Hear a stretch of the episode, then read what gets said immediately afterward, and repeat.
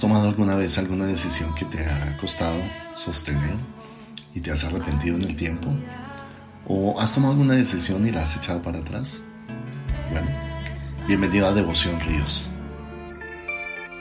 Devoción Ríos, un tiempo de meditación en la palabra para edificar tu alma.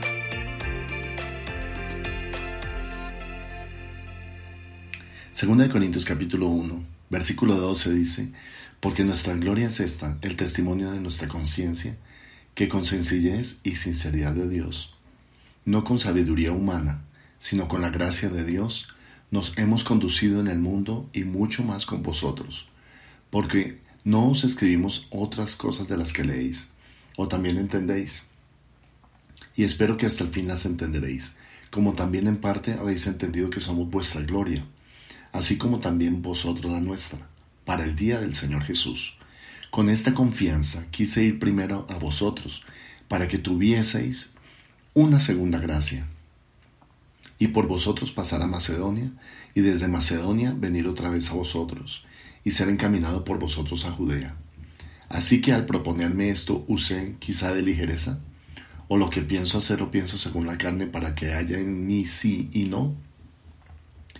Mas como Dios es fiel, nuestra palabra a vosotros no es sí y no, porque el Hijo de Dios Jesucristo que entre vosotros ha sido predicado por nosotros, por mí, Silvano y Timoteo, no ha sido sí y no, mas ha sido sí en él. Porque todas las promesas de Dios son en el sí, en el amén, por medio de nosotros para la gloria de Dios. Y el que nos confirma con vosotros es Cristo, y el que nos ungió es Dios, el cual también nos ha sellado y nos ha dado las arras del Espíritu en nuestros corazones. Mas yo invoco a Dios por testigo sobre mi alma, que por ser indulgente con vosotros no he pasado todavía a Corinto. No que nos enseñoremos de vuestra fe, sino que colaboramos para vuestro gozo, porque por la fe estáis firmes. Los opositores de Pablo lo acusaron de tomar decisiones a la ligera, según la carne. Lo acusaron de que era un hombre vacilante, que se dejaba llevar por conveniencia carnal y por eso había cambiado sus planes de visitar por segunda vez a Corinto. Ellos basaban este hecho en que Pablo había cambiado el plan de viaje, el itinerario original se encontraba en los versículos 15 y 16. Él pensaba viajar de Éfeso a Corinto, de allá a Macedonia, regresar a Corinto y de allá a Judea. Lo atractivo del plan consistió en que él pasaría por Corinto dos veces y por eso los hermanos tendrían doble bendición. Pero el nuevo plan se desglosó en 1 Corintios 16:5 donde dice que él viajaría de Éfeso a Macedonia y después a Corinto. Así que estaría con los corintos una sola vez. Por eso los enemigos de Pablo decían que no quería ir dos veces, porque ya no amaba a los corintios y que en forma caprichosa había cambiado sus planes. No sé si ha sido malinterpretado alguna vez en los hechos que tú tienes. No sé si te ha costado alguna vez dejar un plan original. Sabes que los planes originales eran muy buenos porque les permitían a las personas proyectarse un futuro en estos tiempos de pandemia, ¿cómo planeamos? Si todos los días cambian las situaciones, todos los días cambian las normas, porque hay decretos, hay normas, hay jurisprudencia, hay tantas cosas. Y uno dice, ¿y cómo puedo planear si yo soy un empresario, si soy un hombre de negocios, o si simplemente soy un estudiante y quiero planear el año entrante? ¿Cómo yo puedo planear si finalmente no sé cómo va a ser el año entrante? O no sé cómo va a ser el semestre entrante. Incluso no sé cómo va a ser la semana entrante.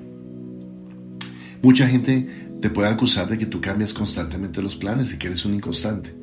Pero para eso te tengo dos consejos importantes. La contestación del apóstol Pablo a la acusación está en los versículos que nosotros hemos mirado, del 1.18 al 2.4. Y allí él exhibe dos argumentos a su favor. En primer lugar, él dice que sus decisiones son espirituales. En el 1.18 al 22, él dice lo siguiente, más como Dios es fiel, nuestra palabra a vosotros no es sí y no, porque el Hijo de Dios Jesucristo que entre vosotros ha sido predicado por nosotros, por mí, Silvano y Timoteo no ha sido sí y no, mas ha sido sí en él. Porque todas las promesas de Dios son en el sí, en el amén, por medio de nosotros para la gloria de Dios. Y el que nos confirma con vosotros es Cristo, y el que nos ungió es Dios, el cual también nos ha sellado y nos ha dado las arras del Espíritu en nuestros corazones. Abro paréntesis. Pablo está hablando del Padre, el Hijo y del Espíritu Santo.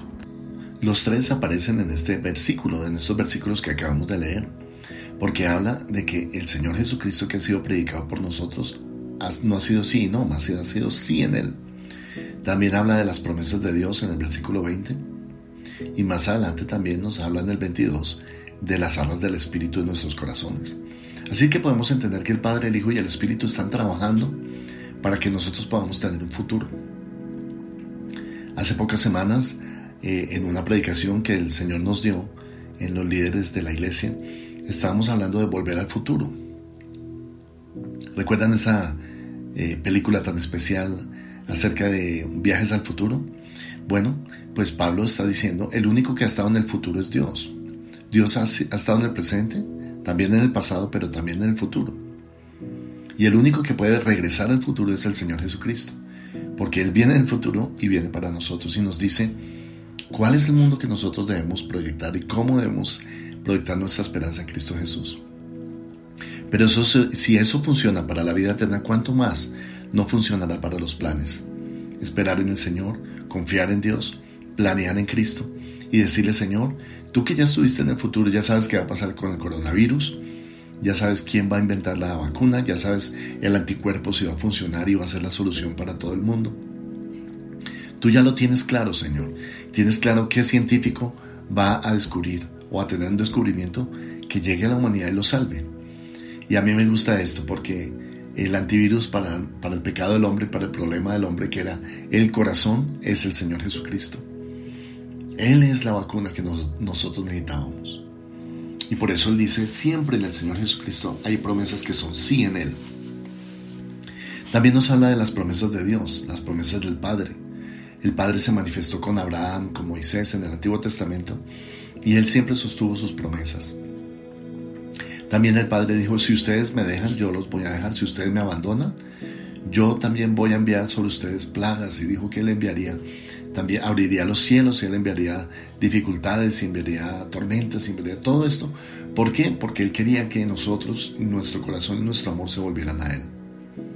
Pero ese era el Padre en el Antiguo Testamento. Pero ahora nos habla el versículo 22 de las arras del Espíritu y nos dice que el Espíritu está en nuestro presente. Y qué bendiciones que planeemos espiritualmente. Que tus decisiones, hijo, hija, sean espirituales. Y en segundo lugar, Pablo dice, mis decisiones son prácticas. En capítulo 1, versículo 23, él dice, más yo invoco a Dios por testigo sobre mi alma, que por ser indulgente con vosotros no he pasado todavía a Corinto. No que nos enseñoremos de vuestra fe, sino que colaboramos para vuestro gozo, porque por la fe estáis firmes. Y vamos a ver cómo Pablo también habla de que eh, si él no pudo ir a Corinto, era porque él quería, en primer lugar, ser indulgente con ellos, amarlos. No ir con espíritu de, de, vara, dice aquí. No tendría que ir con vara, sino con amor y espíritu de mansedumbre. 1 Corintios 4:21. Y no quería eh, visitarlos de nuevo hasta que fueran resueltos todos los problemas que existían entre él y ellos. Él quería ir con bondad y no con severidad. 2 Corintios 13:10. Por lo tanto, la consideración práctica para no ir a visitarlos conforme a su plan original había sido causada por el amor. Toma decisiones basadas en el amor, planea en el amor, decide en el amor, pero no simplemente dándole la espalda a Dios. Necesitas volverte al Señor, necesitas escuchar a Dios, necesitas planear en Dios y restaurar tu comunión con Dios. Si has estado alejando al Señor, acércate a Él. Si has estado alejando de la iglesia, Vuelve a involucrarte en los grupos de crecimiento de la iglesia, en la búsqueda del Señor. Para ti, mi consejo, que tus decisiones sean espirituales y que tus decisiones sean prácticas. Dios te bendiga. Te invitamos a ser parte de la Donatón de Ayudas y Mercados para Familias en Condición de Vulnerabilidad. Ríos de Alabanza contigo. Durante todo el mes de mayo puedes realizar tu donación en dinero o en especie. Puedes hacerlo ingresando a la página www.riosdelavanza.co y allí puedes inscribirte tanto para dar como para recibir ayudas. Dios imparable, Dios de imposibles, inigualable, eres invencible,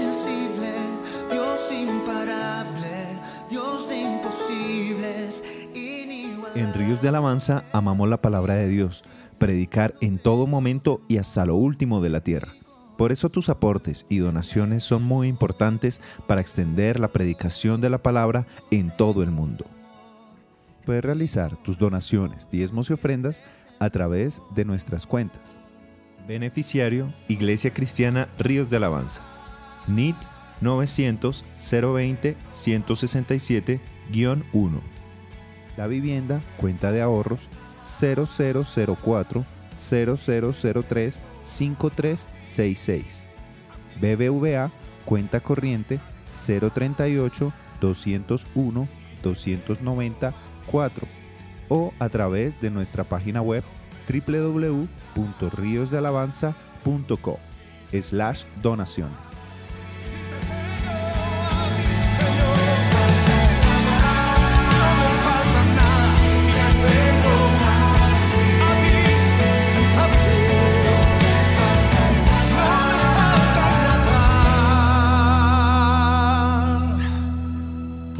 Te tengo a ti.